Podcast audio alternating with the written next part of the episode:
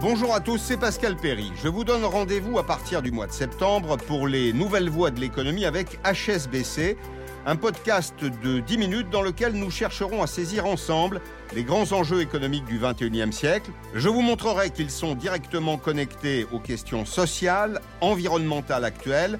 À chaque épisode, nous parlerons d'un thème précis, concret, d'un thème qui vous concerne.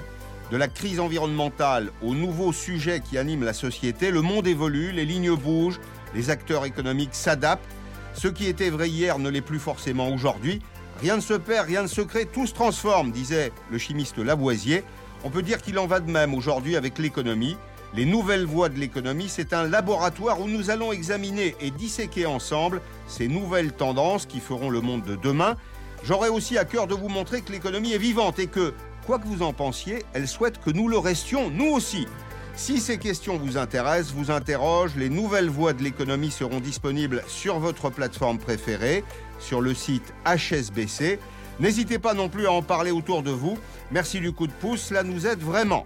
Voilà, quant à moi, je vous donne rendez-vous en septembre pour discuter d'investissement durable, faire fructifier son argent en respectant le bien commun et les générations futures. C'est possible, on en parle à la rentrée dans les nouvelles voies de l'économie avec HSBC.